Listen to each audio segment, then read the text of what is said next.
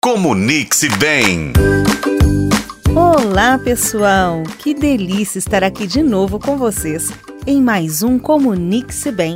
E hoje nós vamos discutir um pouco o quanto a gente falha em uma coisa muito básica na comunicação e a gente nem se dá conta.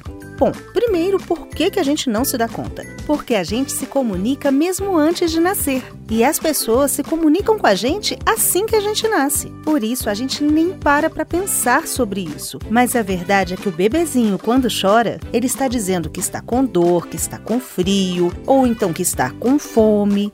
E aquela mãe, quando conversa com o filho, quando toca o filho, quando sorri, quando amamenta, ela está dando esse acalento e está se comunicando com ele, dizendo que ele está seguro.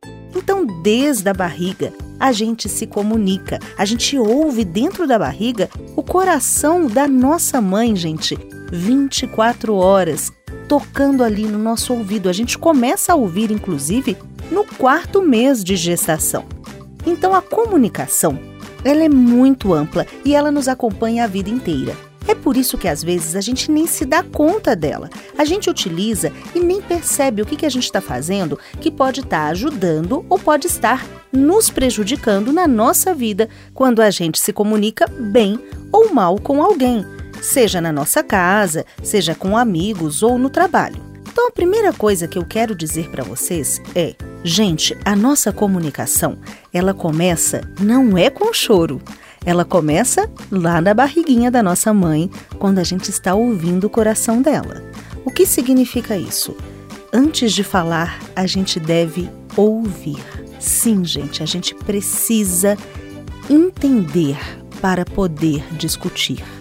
Entender a visão do outro para poder argumentar. Muitas vezes na vida a gente quer impor tanto aquilo que a gente pensa que a gente esquece que o outro é um ser completo assim como nós, com desejos, com sentimentos e que a gente precisa ouvi-lo.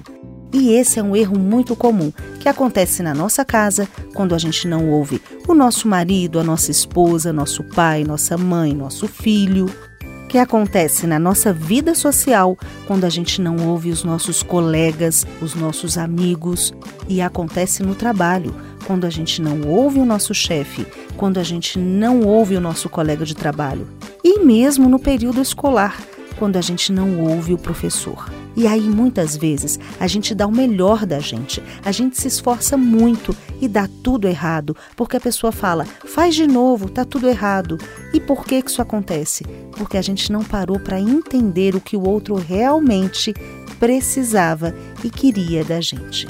Então, a nossa dica de hoje é essa: atenção ao que o outro necessita. Se você ouve o outro, você se torna uma pessoa melhor. Se você é um vendedor, você consegue entender melhor o seu cliente.